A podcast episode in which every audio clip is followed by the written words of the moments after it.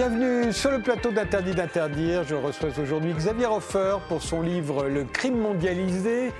Pierrick qui se produit au théâtre Tristan Bernard jusqu'à la fin du mois d'août dans Homme encadré sur fond blanc, un spectacle comique sans parole. Je reçois également Jérôme Briard et Gizmo, deux membres du collectif 13 qui sort son deuxième album Chant libre et se produit cet été dans pas moins de 24 festivals.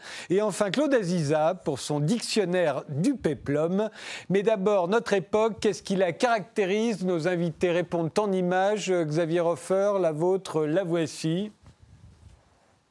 Pourquoi celle-ci? Ben, C'est une image de la guerre d'Irak qui montre bien la nature des conflits aujourd'hui, c'est-à-dire euh, euh, quelque chose qui oppose euh, des soldats en uniforme à des espèces de troupes indistinctes et une période dans laquelle on ne sait plus arrêter les guerres. Songez que celle en Afghanistan dure depuis 19 ans. On avait c'est le plus long conflit dans lequel l'armée américaine a été, euh, engagée, je crois. Exactement. Et toutes les armées du monde, à l'exception de la guerre de 30 ans. Ouais. Vous, euh, Claude Aziza, votre image est plus ancienne. Oui, mais peut-être qu'elle n'est pas si lointaine, puisque pour moi, l'époque où nous vivons est celle d'une barbarie absolue, et, et que euh, ce qui nous renvoie aux barbares, entre guillemets, de la chute de l'Empire romain, avec une différence essentielle, c'est que ces barbares ne souhaitaient qu'une seule chose, c'est de devenir romains. Oui, et d'ailleurs c'est comme ça que ça s'est passé. Et c'est comme ça que ça s'est passé. Ça n'a pas eu d'invasion où on s'est tapé dessus, pas du tout. Ils se sont intégrés. Euh. on a eu des guerres, bien sûr. Mais même Attila était un prince romanisé, en fait. Oui, il y a eu le sac de Rome par les Gaulois. Oui. Ah. Mais, mais, Clovis, c'est un, un, Romain, il est habillé en Romain. Bien sûr. D'ailleurs, il combat avec les, les, Romains contre Attila, voilà, hein, au, champ catalonique. voilà. Alors, du côté du collectif, donc Pierrick d'abord. Pierrick, votre image, c'est celle-ci. Ah, ça date un peu aussi. Ça date un peu aussi. Mais euh, déjà, c'est un exemple de comment le, cinéma burlesque peut traiter de manière visuelle euh, les problématiques de son époque. C'est Harold Lloyd ou C'est Harold Lloyd, oui. C'est un, des très très grands burlesques, un petit peu oublié euh, de nos jours, mais vraiment un grand génie. Puis c'était un peu les, débuts hein, de, l'horaire, que ce soit au travail, que ce soit les, le train et tout ça. Donc on voit cette obsession de la vitesse et tout ça, de la machine.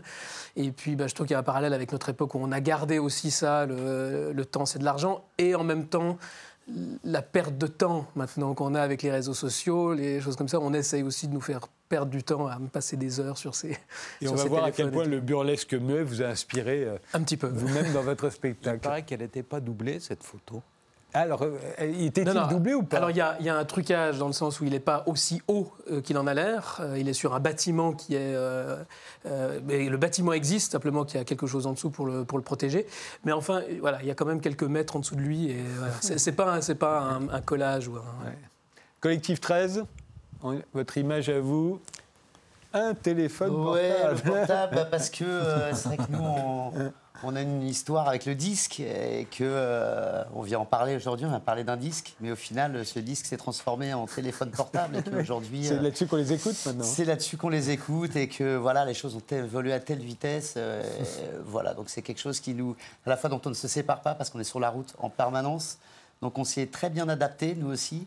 Et à la fois, c'est quelque chose de difficile euh, quand on est musicien de, de, voir cet objet qui est l'album disparaître au détriment de, de, cet appareil multifonctionnel. Je ne veux pas vous inquiéter davantage, mais si ça se trouve, cette émission, euh, les gens sont en train de la regarder sur la télévision. Sur le portable, oui. Donc euh, bon, bah, salut. Hein.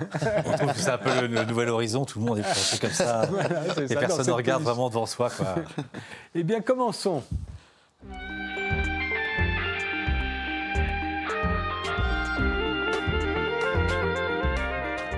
Xavier Hofer, euh, ce que vous nous expliquez dans votre nouveau livre, Le crime mondialisé, qui vient donc de paraître aux éditions du CERF, c'est que le crime se globalise, en fait, euh, il accompagne la mondialisation économique. Il, il ne l'accompagne pas, il la précède. En plus. Je donne toujours cet exemple qu'autour des Champs-Élysées, dans les petites rues autour des Champs-Élysées, trois semaines après la chute du mur de Berlin, à l'époque, j'étais à l'Express et donc les bureaux se trouvaient là.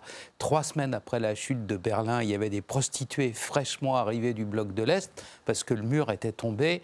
Et j'ai demandé ultérieurement au préfet de police combien de temps il a fallu pour que les policiers chargés de la lutte contre le proxénétisme entre la France et la Russie se parlent et s'entendent. Il a fallu trois ans la mondialisation des méchants, c'est trois semaines, et celle des gentils, c'est trois ans.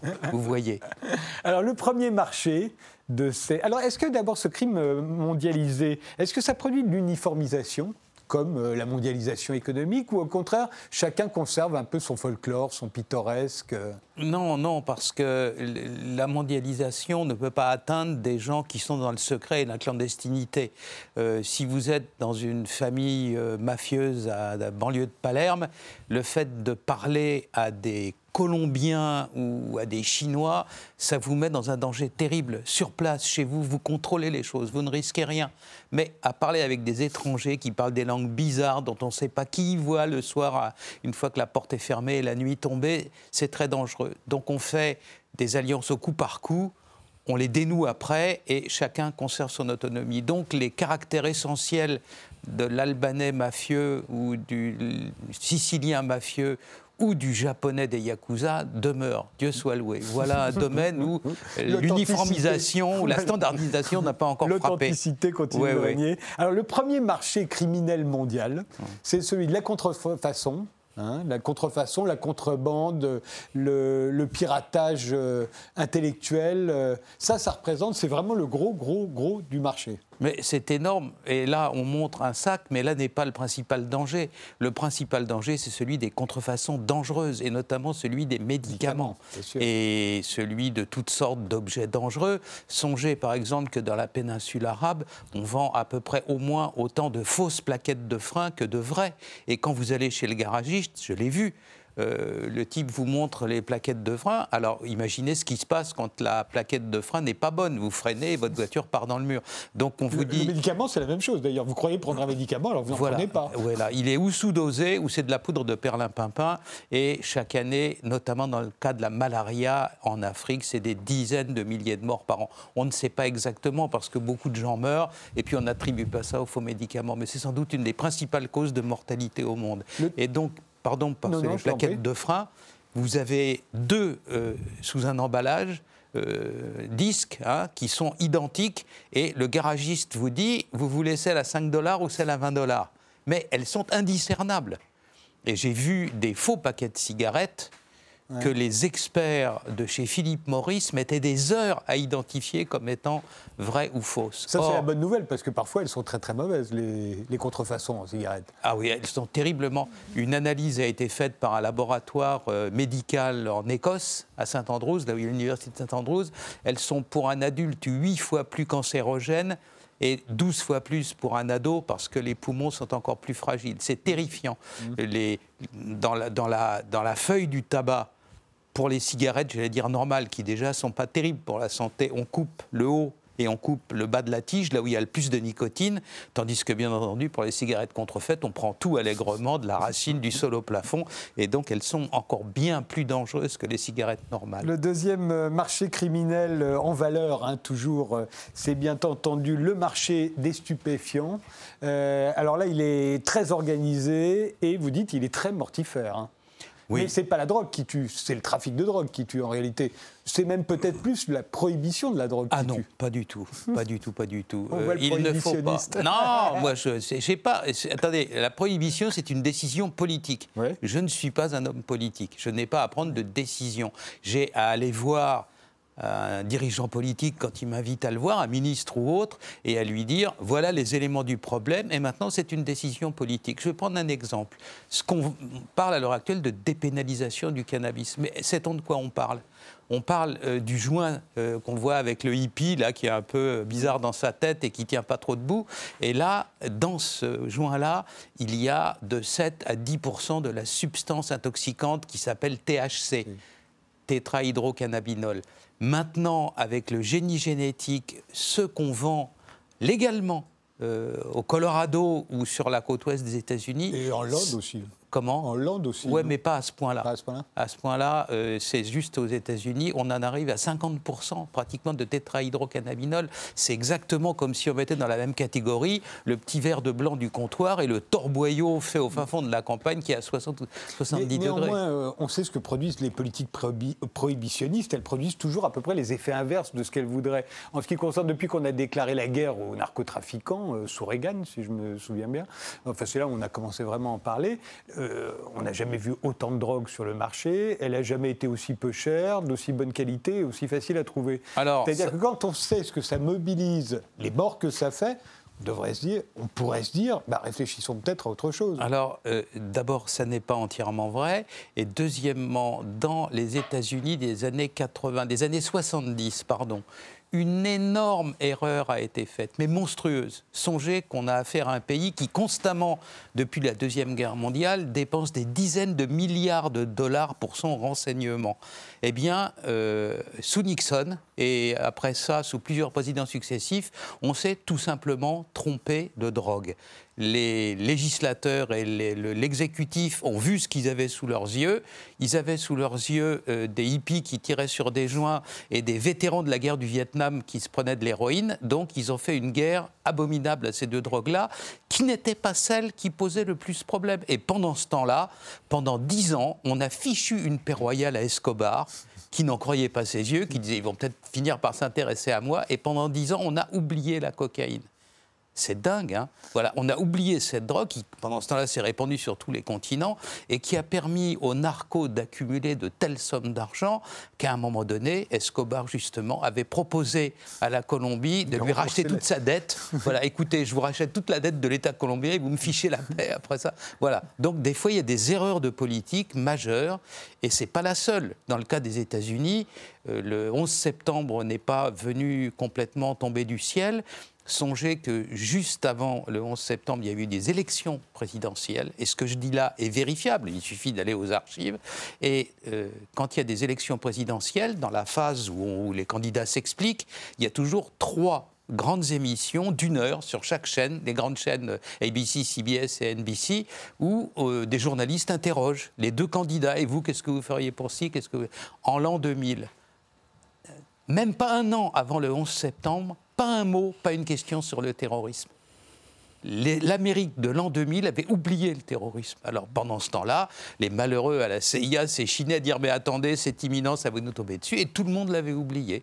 Donc l'attentat du 11 septembre résulte d'un moment donné de l'oubli collectif dans la tête des dirigeants. Vous voyez qu'un grand État, même avec énormément de renseignements, peut faire des erreurs. Et la drogue, c'est d'abord l'histoire d'une vaste erreur. Le trafic des biens culturels, ça c'est quelque chose de- qui n'est pas nouveau. Euh, on l'a eu du temps du colonialisme. Bien Je sûr. me souviens d'André Malraux allant euh, tentant de, de- voler des, des statues euh, dans les temples d'Angkor à l'époque Mm. sous domination française.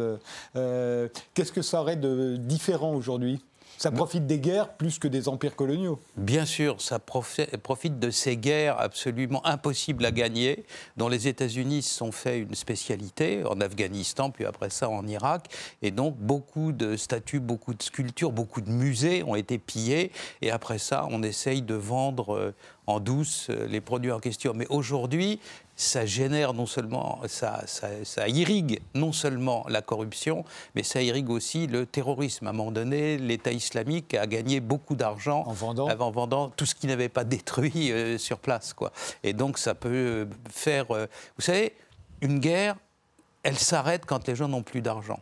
Généralement, regardez la première et la deuxième guerre mondiale, elle s'arrête parce qu'il n'y a plus de fric. Quoi. À un moment donné, il faut s'arrêter. Quelle est la seule qui dure 30 ans? Ben, c'est 1618-1648, la fameuse guerre de 30 ans, parce que c'était l'époque où l'Espagne et le Portugal étaient en train de piller tout l'or et l'argent de l'Amérique latine, donc ça alimentait c'était une guerre de religion, n'est-ce pas? Alors il y avait le camp catholique et le camp protestant, ça irriguait le camp catholique, et comme il y avait les corsaires et les pirates qui piquaient une partie des galons, donc ça équilibrait, et à la fin ça a pu durer 30 ans. La guerre en question, celle d'Afghanistan, elle est interminable parce qu'il y a la drogue, parce qu'il y a les trafics de biens culturels, parce qu'il y a euh, toutes sortes de facteurs comme ça qui font que ça ne s'arrête plus parce que les gens sont à bout de fric, quoi, c'est tout. Il doit y avoir aussi le trafic d'armes légères que vous répertoriez. Euh, euh, c'est un des, un des, un des, des trafics qui, qui, grossit. Pourquoi seulement légères Il n'y a pas de trafic d'armes lourdes C'est plus difficile parce qu'il y a des brevets d'État. non, mais même les tanks, c'est facile à trouver. Regardez à, à la fin de la guerre dans les Balkans, tout ça a été embarqué sur des bateaux et s'est retrouvé au Moyen-Orient. Vous savez, c'est pas des îles, mais je parle des armes modernes. Un avion de chasse, alors d'abord, c'est hors de portée de n'importe quel euh, pays qui n'est pas dans les 5 ou 10 premiers. Un seul rafale, ça coûte 140 millions d'euros au prix catalogue. Vous voyez, on ne peut pas s'offrir ça en douce. Mm. Tandis que les Kalash, vous allez en Albanie, dans un petit village, vous en retrouvez à 100 dollars. Vous ne vous faites pas avoir. Vous, oui, vous parliez des Américains qui, sont devenus, ils font une spécialité des guerres qu'ils ne gagnent jamais. Mm. Mais vous vous rendez compte que l'armée américaine n'a plus jamais eu un avion ennemi au-dessus de sa tête depuis la Corée en réalité. Depuis, elle se balle. C'est pas ce que c'est que de se faire bombarder. Je me demande si un jour il se retrouvait bombardé, peut-être qu'il détalerait comme des lapins. On ne sait pas trop parce qu'à l'heure actuelle, l'électronique permet, il y a des contre-mesures, on voit venir les choses, on les voit venir de loin. Là n'est pas la question. Je pense que la, vraie question, c'est d'aller euh, euh, dans des conflits qui sont interminables. Parce qu'en face d'eux, on a des tribus, parce que les tribus en question, comme à l'époque de l'Empire romain, étaient dominées par des notions d'honneur et de vengeance qui fait qu'on ne peut pas laisser les choses en l'état. Et chaque fois qu'on en tue un, il y a les deux cousins qui rentrent dans la bagarre en disant ah, bah, puisque c'est comme ça, moi j'y vais aussi. Et donc plus la drogue qui fournit de l'argent, plus les trafics de biens culturels, c'est interminable. C'est ça la caractéristique des guerres contemporaines, c'est que on ne sait, euh, dirigeant du Parti communiste après la Deuxième Guerre mondiale, Maurice Thorez est resté célèbre pour avoir dit il faut savoir terminer une grève, eh bien, on ne sait plus terminer une guerre aujourd'hui. C'est un art perdu que celui de savoir terminer une guerre. Avec tous les trafics, et c'est pour ça que ça intéresse les criminologues, avec les trafics de drogue, les trafics d'êtres humains. Regardez les conflits en Afrique et tout ce que ça envoie comme gens à travers le désert, d'une part, et deuxièmement, à travers la Méditerranée. Les, meurtres volontaires, les homicides, oui. Euh, officiellement, statistiquement, il y en a eu 385 000 en 2016, surtout sur les conflits armés, bien entendu. Non, non. Euh, non Non, non, non, non. C'est pas le. Non, non. Le, par exemple, le, pays où il y a 10% euh, de tous les homicides commis sur la planète. Doit être le Mexique. non, non, c'est le Brésil. Ah, le Brésil. Le Brésil. Le Brésil. Il n'y a pas eu de guerre au Brésil non, depuis. Non, j'allais dire, c'est d'abord, c'est soit là où il y a des conflits armés,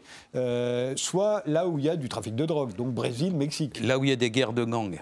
Voilà. Donc il y a des guerres de gangs. Les guerres de gangs, ce n'est pas uniquement pour contrôler les marchés de la drogue, ça peut être aussi pour, contrôler les trafics d'êtres humains, ça peut être aussi pour contrôler les vols de pétrole euh, à bord des pipelines, euh, euh, qui, qu'on pique dans les pipelines, ça peut être pour le, trafic des marchés aux voleurs, etc., les vols de camions et tout. Dans, nos pays occidentalisés, occidentaux riches, en revanche, il y en a de moins en moins des homicides Oui. Pour ça baisse aux États-Unis, comme en France, comme. Alors, je vais vous donner, on ne va pas faire l'après-midi là-dessus, mais quand même deux, trois chiffres. Dans l'Union européenne, c'est à peu près entre 1 et 2 pour 100 000 euh, homicides par habitant.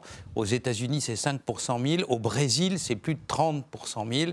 Et il y a des pointes dans certains coins de l'Amérique centrale au Salvador et aussi au Venezuela où ça peut être plus de 100 pour 100 000. Alors là, ça commence vraiment à craindre. On, et ça, on comprend d'ailleurs avec des chiffres comme ça pourquoi. Vous dites en Europe, c'est 1 pour 100 000 Dans l'Europe de, de l'Ouest, c'est 2 pour 100 000. Il y a un, un, meurtre pour 100 000 habitants.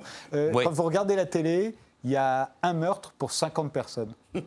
Toutes les 50 personnes, il y en a un qui meurt à la télé. C'est pour ça que les gens ont l'impression qu'on vit une époque hyper violente et qu'ils risquent de se faire assassiner à tous les coups. Oui, mais c'est de la fiction, généralement. Oui, mais ils ne le réalisent pas forcément. C'est vrai, quand on voit toutes les 50 personnes, il y en a un qui meurt, journal de même, euh, ou dans les fictions. C'est interdit d'avoir une, cigarette sur une affiche de cinéma, mais sur toutes les affiches de cinéma, il y a des gens avec des armes à feu. le terrorisme. Alors, le terrorisme, c'est quand même, euh, on a l'impression que c'est très envahissant. Vous le, vous le rappelez, c'est 80% dans les pays musulmans. Hein. Bien sûr, les victimes. Les victimes. Hein. Bien sûr. Et surtout en Europe, ce qu'on ne conçoit pas bien parce qu'on est le nez sur le guidon. Quoi. Euh, il y a encore eu un attentat à Lyon euh, il y a une dizaine de jours, etc. C'est que le, le, terrorisme est en train de disparaître d'Europe. Euh, sur les 28 pays, alors jusqu'à l'année dernière, je faisais partie du conseil euh, scientifique académique d'Europol, et c'est Europol qui euh, euh, réunit toutes les statistiques sur les attentats. Eh bien, à, la, à, la, plus grande époque des attentats islamistes en Europe, c'est-à-dire en 2004-2005, vous vous souvenez la guerre d'Atocha à Madrid, le métro de Londres, Europol comptabilise les attentats réussis ou entrepris. C'est-à-dire qu'on trouve la bombe par terre alors qu'elle n'a pas explosé ou qu'elle est explosée, c'est comptabilisé parce que la volonté de nuire est la même. À l'époque, c'était 6 à 700 par an. Attentats dans toute l'Union européenne, un continent entier, 500 millions d'habitants. Hein. Maintenant, c'est moins de 100 par an et entre les deux tiers et les trois quarts, euh, dans deux territoires microscopiques de l'Union européenne que sont l'Irlande du Nord et la Corse.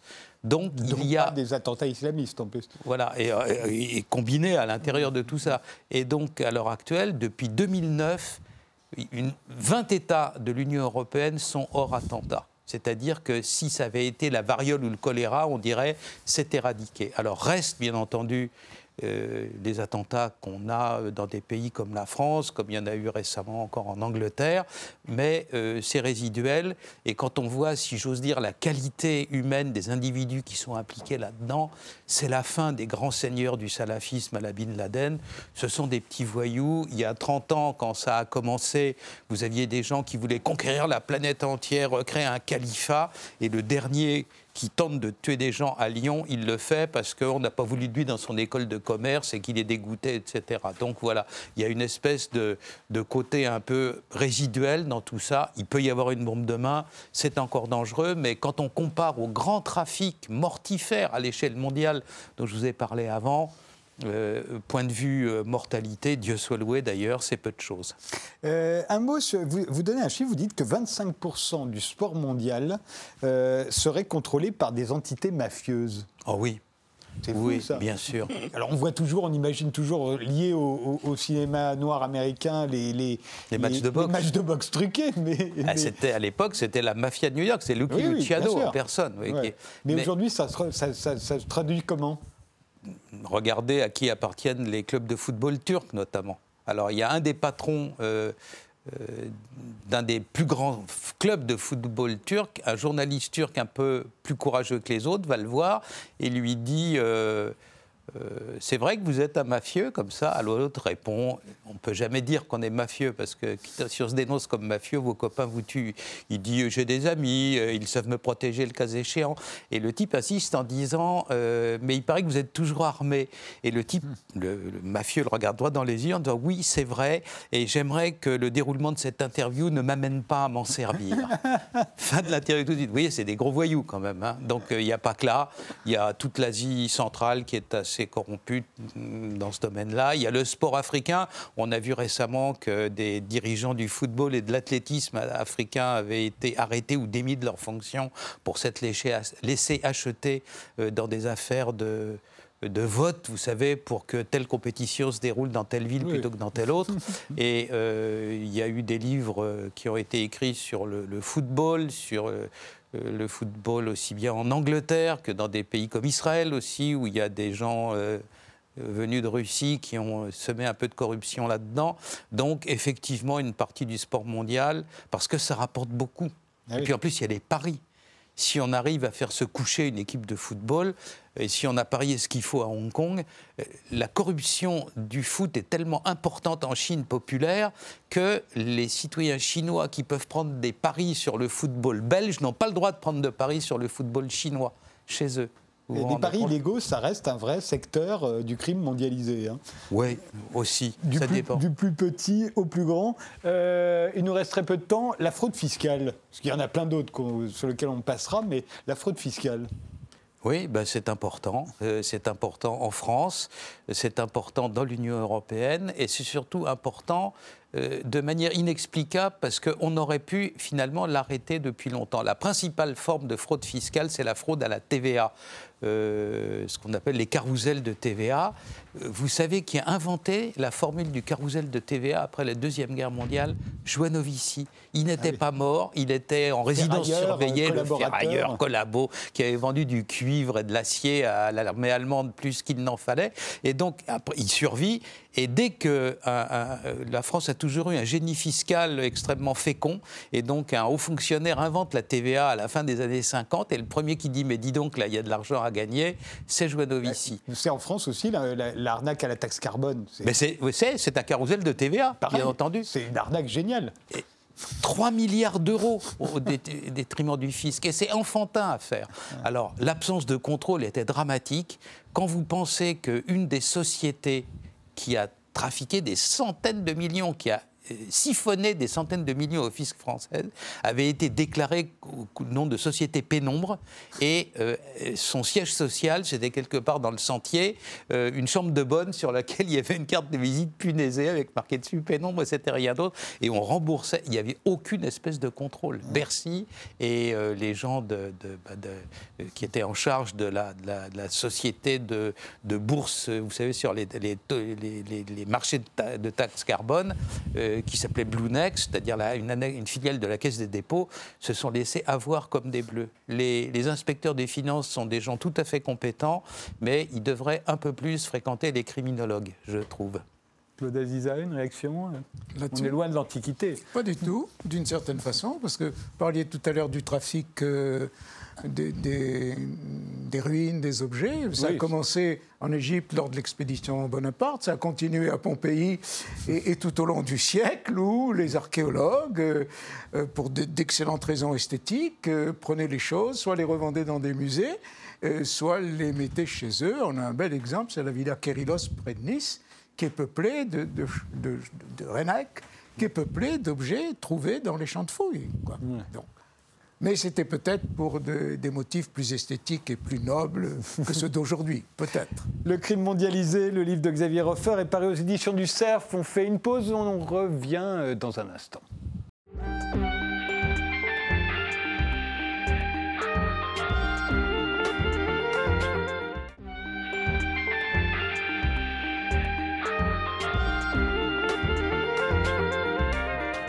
Les invités d'Interdit d'interdire sont aujourd'hui Xavier Hofer qui publie Le crime mondialisé, Jérôme Briard et Gizmo de collectif 13 qui sort son deuxième disque Chant libre, Claude Aziza pour son dictionnaire du péplum et Pierrick qui joue euh, Homme encadré sur fond blanc au théâtre Tristan Bernard jusqu'à la fin du mois d'août, un spectacle comique sans parole. Pourquoi sans parole euh, d'ailleurs? Pourquoi vous privez d'un organe quand même assez pratique, surtout quand on veut faire rire? Bah, C'est venu comme ça en fait, c'était euh, à la base du au, début du travail, il y avait du texte. Ah oui? Il y avait des personnages, des choses comme ça. Et puis à un moment donné, ben, au fur et à mesure des répétitions, du, travail, le, le, spectacle arrive. Et puis euh, je me suis dit, en fait, j'ai pas besoin de ça, c'est surexplicatif, c'est redondant. Puis je suis arrivé avec un spectacle euh, muet, alors pas silencieux, il y a un peu de musique et des sons et des choses comme ça. Mmh. Mais si, si on m'avait dit, bah, fais, écris un spectacle euh, d'une heure et quart sans parole, je pense que j'aurais eu peur. Donc ça, ça, se fait petit à petit comme ça. Donc en fait, vous avez écrit un spectacle de trois heures extrêmement bavard. Et voilà, puis, et puis j'ai gardé que la partie muette. voilà, ça. On va regarder la bande-annonce. Ah euh, ça vous donne une idée. Mmh.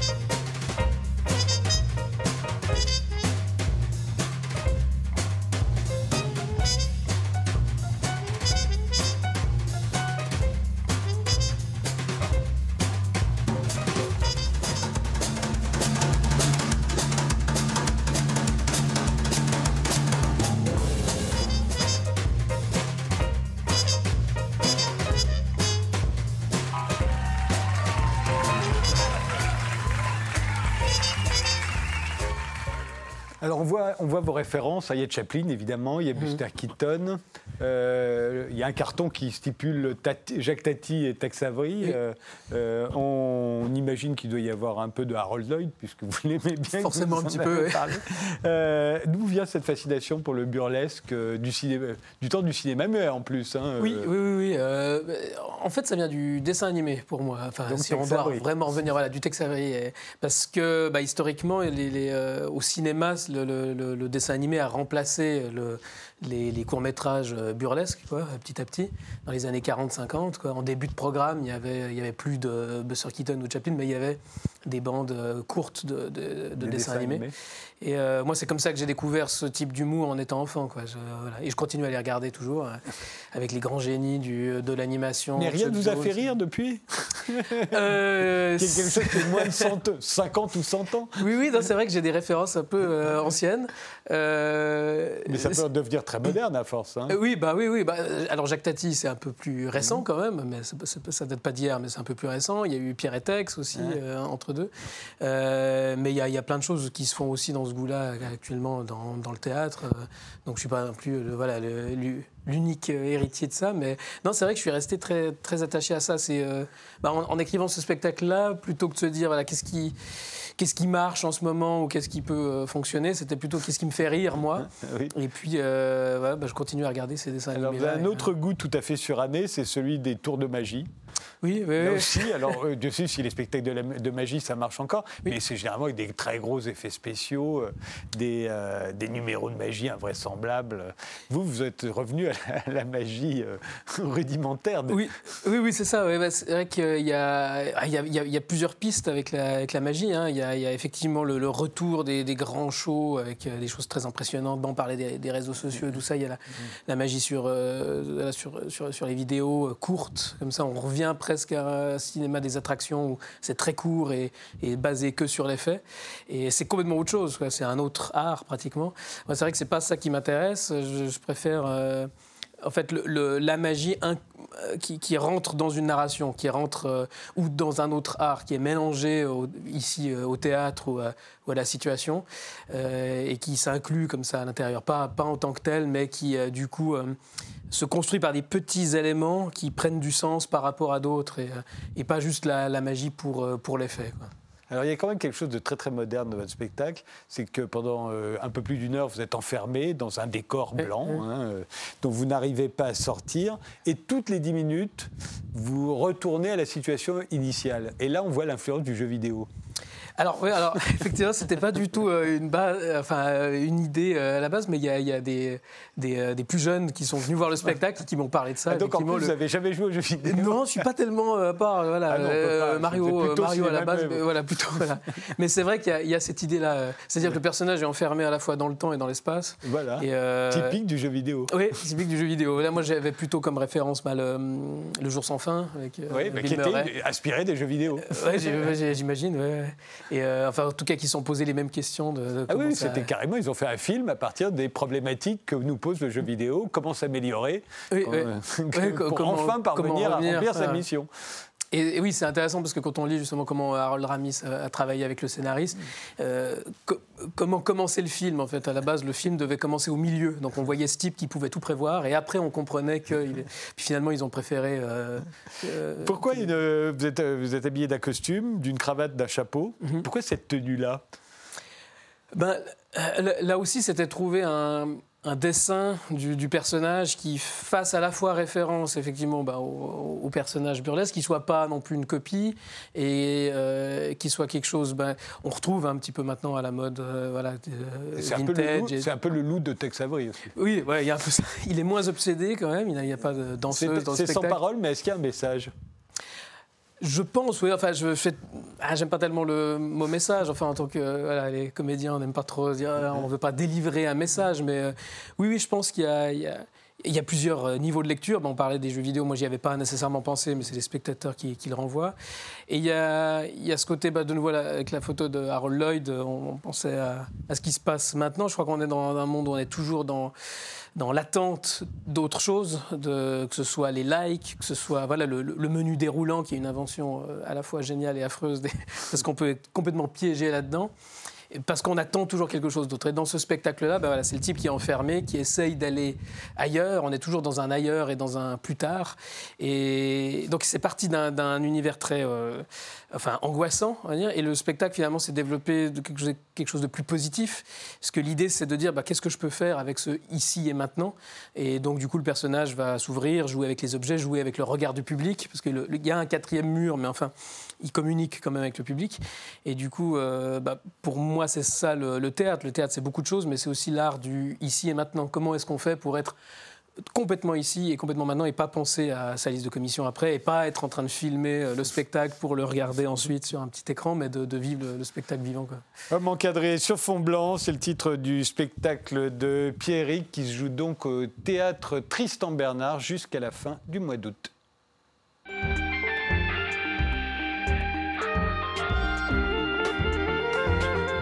Nous avons donc euh, sur ce plateau deux membres de Collectif 13, Jérôme euh, Briard, euh, vous en êtes le fondateur hein, d'ailleurs, et Gizmo.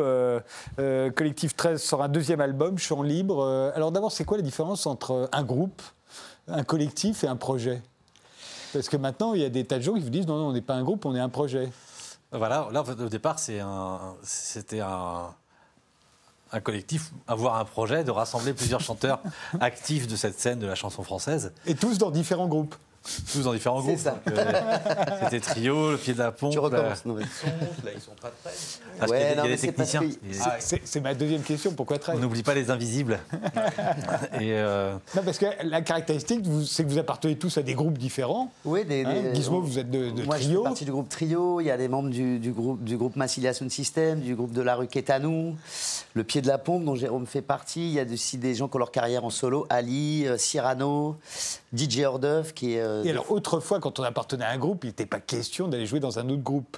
Ça se faisait Maintenant, c'est pour ça, souvent on dit non, non, ce n'est pas un groupe, c'est un projet. Comme ça, on peut être sur 3-4 projets différents. en même temps, vous, comment vous faites là, pendant tout l'été? Vous allez tous avec Collectif 13, vous avez euh, euh, une tournée invraisemblable, on va en parler. Euh, et pendant ce temps-là, ils font quoi vos groupes? Eh ben, ça travaille à côté, c'est-à-dire que bah, ça ferait pas la tournée de l'année prochaine. Oui, en même temps, bon, en même temps, on s'est arrangé pour faire l'album une période où tout le monde était à peu près libre pour le faire et n'était pas pris dans ses groupes respectifs. Et là, maintenant qu'on est sur la route, même si ça paraît Ouais, il y a un grand nombre de dates. Il y a une, en tout, nous, pour nous, 45 dates sur cette tournée. Euh, il y a comme des espaces-temps où on se revoit. Là, demain, je suis avec euh, mes amis de trio pour préparer la suite. C'est comme les gens qui ont deux, trois boulots en même temps. Exactement, voilà. je pense que de toute façon, quand on est musicien et quand on choisit ce métier, euh, c'est quand même. Il faut se préparer à avoir plusieurs boulots. Mais paradoxalement, c'est devenu un groupe. Ouais. Aujourd'hui, c'est un groupe. On va regarder un extrait de, l'un des clips euh, qui accompagne la sortie de cet album, c'est Collègues. On regarde.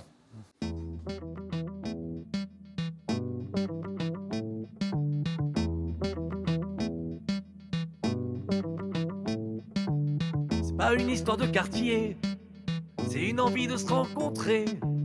C'est aussi une façon de penser, de l'art de vivre, de l'amitié. C'est une balle de sentiments, c'est de l'amour pour les enfants. C'est du soleil tout le temps. Du Pas-de-Calais à Perpignan. 13 dans la différence. Éparpillé dans toute la France. On ne place aucune distance. L'important est de vivre ensemble. Collègue 13 dans la différence. Éparpillé dans toute la France. On ne place aucune distance. L'important est de vivre ensemble.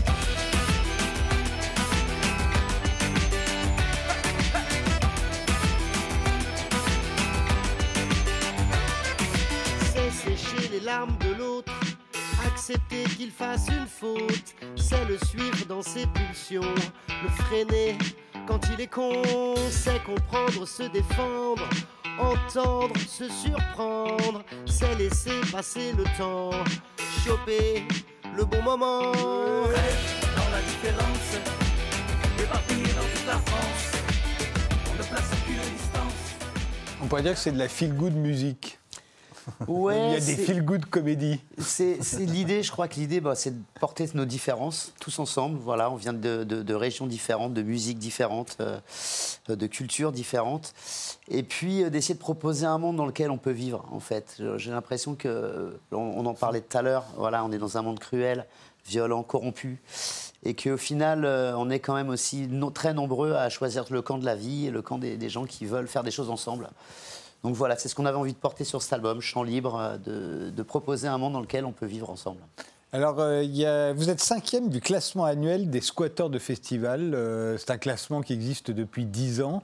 Chaque, chaque année, ils, épient tous les programmes, de tous les festivals qui vont avoir lieu pendant l'été. Et alors là, ils ont trouvé que Suzanne allait en faire euh, 32. Euh, que euh, c'est Oshi, Oshi, euh, ouais, qu'on a croisé 31. d'ailleurs. On la croise du coup. Jeanne Haddad va en faire 30, 30 festivals cet été, Jeanne Haddad. Il y a Café Gourmand, et puis cinquième, Collectif 13, 24 festivals. Bah, c'est Euh, un, peu un plaisir. Oui, pourquoi, pourquoi Ah, on, est aussi des groupes qui faisons beaucoup de festivals depuis une vingtaine d'années aussi. Et c'est quoi l'intérêt de de faire autant de festivals? Bah, Ah, nous, l'idée, c'était de porter notre projet. euh, voilà, on avait, le laps de temps est court puisqu'on a tous nos groupes qui, font, qui sont très pris et qui ont des, des gros plannings. Donc, il se trouve que notre période de tournée, c'était d'avril à octobre. C'est la pleine période de festival. Et puis qu'on est, on est, on, on écume les festivals avec nos groupes respectifs depuis des années. Donc en fait, les festivals vous aiment bien. nous aime bien Vous et avez on fait bon, tiens, là, là on peut, choper, on peut choper Trio, Ouais. La Rue qui est à nous, Massilia Sound System ensemble. Allez, on prend les trois d'un coup et on les fait venir. Ouais, et ça. puis on a fait tout un travail, euh, ben, on a joué dans les festivals, les salles, on a beaucoup, euh, beaucoup travaillé sur l'album précédent. Euh, et je pense que ça a apporté aussi ses fruits, c'est-à-dire que les programmateurs euh, attendaient aussi le retour du collectif, donc on est ravis. Mais vous prenez un peu de tout ce qu'on vous propose aussi, non Euh, En- en matière de festival, Ouais, en, donc. ma- en matière de festival.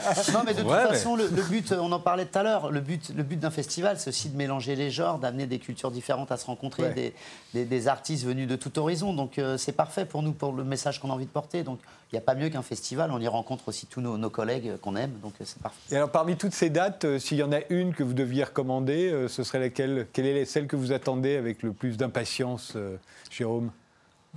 J'en ai pas bah, la, la prochaine. La prochaine. En fait, tu sors d'un festival, tu vois, ce qui est super, c'est que tu as, des gens qui soient gros ou petits. On va terminer, on va à la buvette, on voit des coups avec tout le monde, on aime signer des trucs, euh, regarder les enfants, leur faire des bisous, enfin tout ça, tout ce truc-là. Et t'attends après bah, le week-end d'après, quoi. Et tu t'attends, t'attends le suivant, c'est le plus beau. En disant, Ouais. ça, ça sera encore mieux, quoi. Enfin, Après, j'ai envie de dire, on est tous de régions différentes. Donc, on ça part jouer dans le sud vers Marseille. On sait que notre Marseillais, il est content, il va pouvoir retrouver Ouais. les potes, la famille. On est une dizaine de, enfin, pas loin d'une dizaine de Bretons, euh, enfin, euh, en tout. euh, Ah, sans C'est là où il y a le plus de festivals hein, en Bretagne. Voilà, il y a beaucoup de festivals là-bas. Donc, dès qu'on arrive par là-bas, bah, on y retrouve aussi, euh, voilà, les, les tribus qu'on aime bien. Bon, bah, pour voir euh, cet été euh, Collectif Trêve en concert, euh, soit les festivals, soit vous allez sur leur site, il y a, tous les, Il y a toutes toutes les les dates. dates. Et l'album s'intitule Chant libre.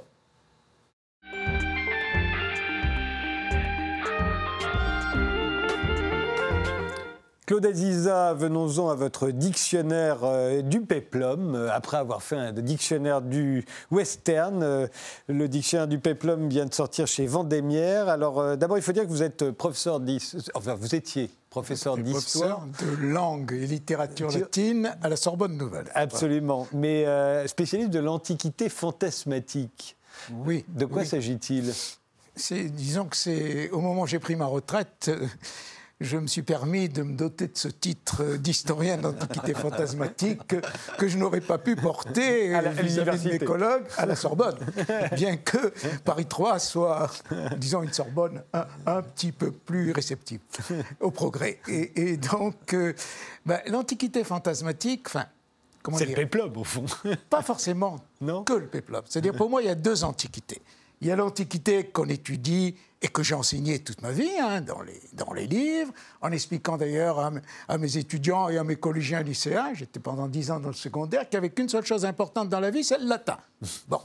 Maintenant, je corrigerai mon propos en disant qu'il y a deux choses importantes dans la vie, le latin et le péplum. Alors, l'antiquité fantasmatique, c'est cette antiquité bis, c'est celle qui est imaginaire. C'est-à-dire celle que nous connaissons, qui n'est ni plus vraie ni plus fausse que l'autre à mes yeux, à travers des romans historiques, à travers du cinéma, à travers de la BD. J'ai traduit en latin des BD, la BD Murena.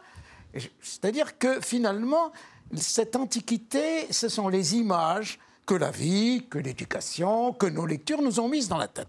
Et tout le problème, c'est le problème du cinéma, c'est que quand on va voir un film sur l'Antiquité et qui ne correspond pas aux images qu'on a dans la tête, on n'est pas content. Et comme le réalisateur et le producteur sont des gens qui veulent que le spectateur soit content, donc on met au cinéma des films qui correspondent aux images supposées euh, qu'il y a dans la tête des spectateurs. C'est pour ça qu'au fond, le, le péplum, euh, c'est le cinéma qui se passe pendant l'Antiquité, mais on pourrait aussi dire c'est ce sont des films avec des types en jupe, par exemple. Dans tous les péplums, les types ont des jupes. C'est-à-dire, vous voulez dire, moi je pense que le péplum est, est un genre euh, machiste et profondément et homosexuel. Mais ça, c'est un autre pas problème. Enfin, Non, non. je pense. Mais non, il y a un problème très particulier. Il y a un problème, c'est que 99% des réalisateurs ont tourné des péplums sans savoir qu'ils tournaient des péplums. C'est ça le problème du péplum. C'est-à-dire, vous rencontrez John Ford, il vous dit Je m'appelle John Ford, je fais des westerns. Jamais, j'ai bien connu beaucoup de réalisateurs, un réalisateur a dit Je m'appelle euh, Ricardo Freda, Cota Favi, Anthony Mann et je fais des péplums. Pour raison très simple. C'est qu'avant 1964, le mot péplum n'existe pas. Alors qu'est-ce qu'on fait quand on est américain, on tourne des films épiques, Moyen Âge, Antiquité, euh, italien des films un peu de fantasy, etc. Mais le premier film sur l'Antiquité, c'est 1896, alors qu'en 95, le cinéma naît, un petit film de 55 secondes, Néron essayant des poisons sur des esclaves, tout est dit. En Oui, 55 j'allais dire, tout est dit, même Voilà. sur le péplum. Parce que ce qui Bien caractérise le péplum, et on le voit bien quand on regarde votre dictionnaire, tous ces films, la plupart je ne les ai pas vus d'ailleurs, mais au fond, il y a toujours des muscles. Il y a de la violence, il y a même du sadisme. Le, Néron empoisonnant euh, ses esclaves, c'est presque, c'est presque le, le- petit court métrage avant le grand film, mais ça annonce. Oui. Vous ne oui. trouvez pas qu'il y a de la torture dans le péplum dans le, oh, Bien sûr, des scènes On de torture. mange- on dans mange le des cas de chrétiens Néron- dans les cirques, Dans le cas de Néron, il n'y a aucun sadisme, dans la mesure où, de toute façon, à l'époque de Néron, dans l'Antiquité, euh, l'esclave n'a pas plus d'existence euh, qu'un réfrigérateur. euh, donc, Hmm. ça, c'est pas gênant. On fait tout ce qu'on veut, d'ailleurs. Les, les gravures de Pompéi nous montrent bien que les gens font l'amour avec des esclaves qui sont derrière et s'en fichent éperdument.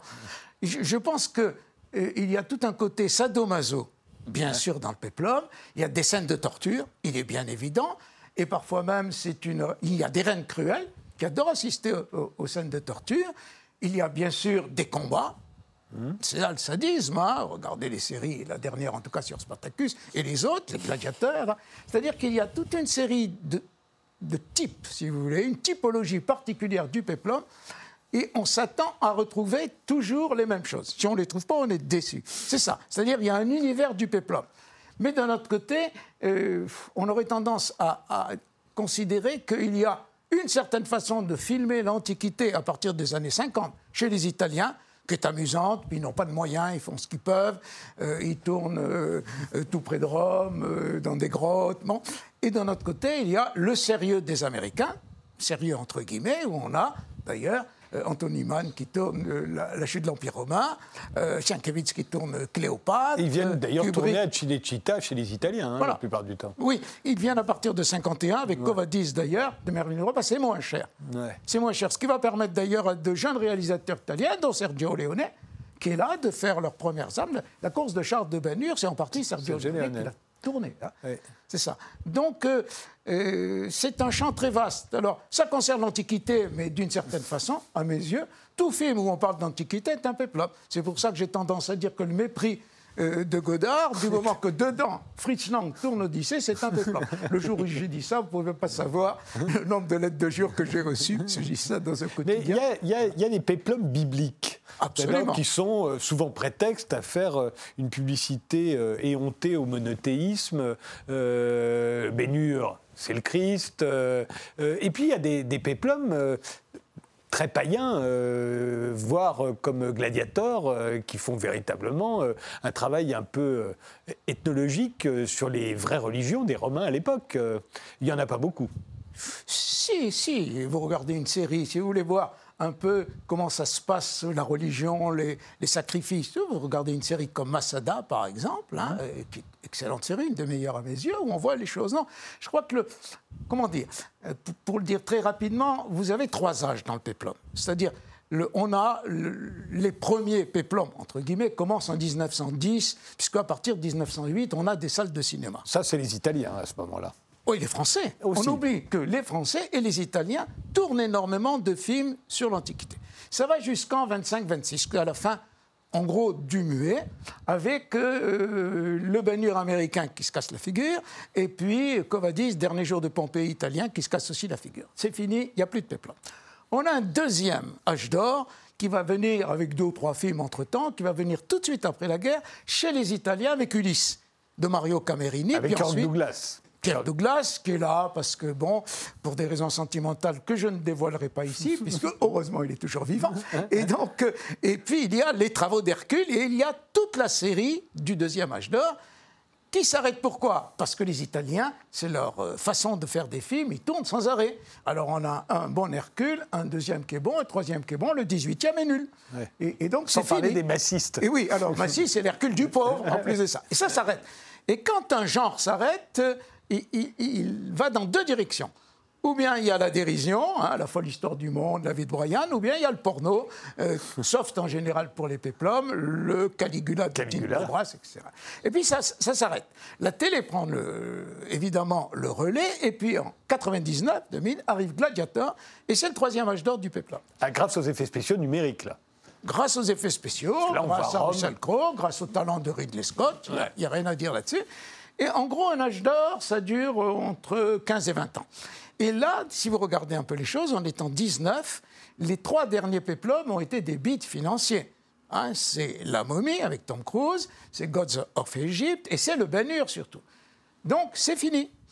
À mes yeux, c'est fini. La période est terminée. On aura peut-être encore des choses. Il y, a, un Romulus et Rémus qui attend désespérément en Italie qu'en France on le distribue. Je ne sais pas si on le fera, je l'espère en tout cas.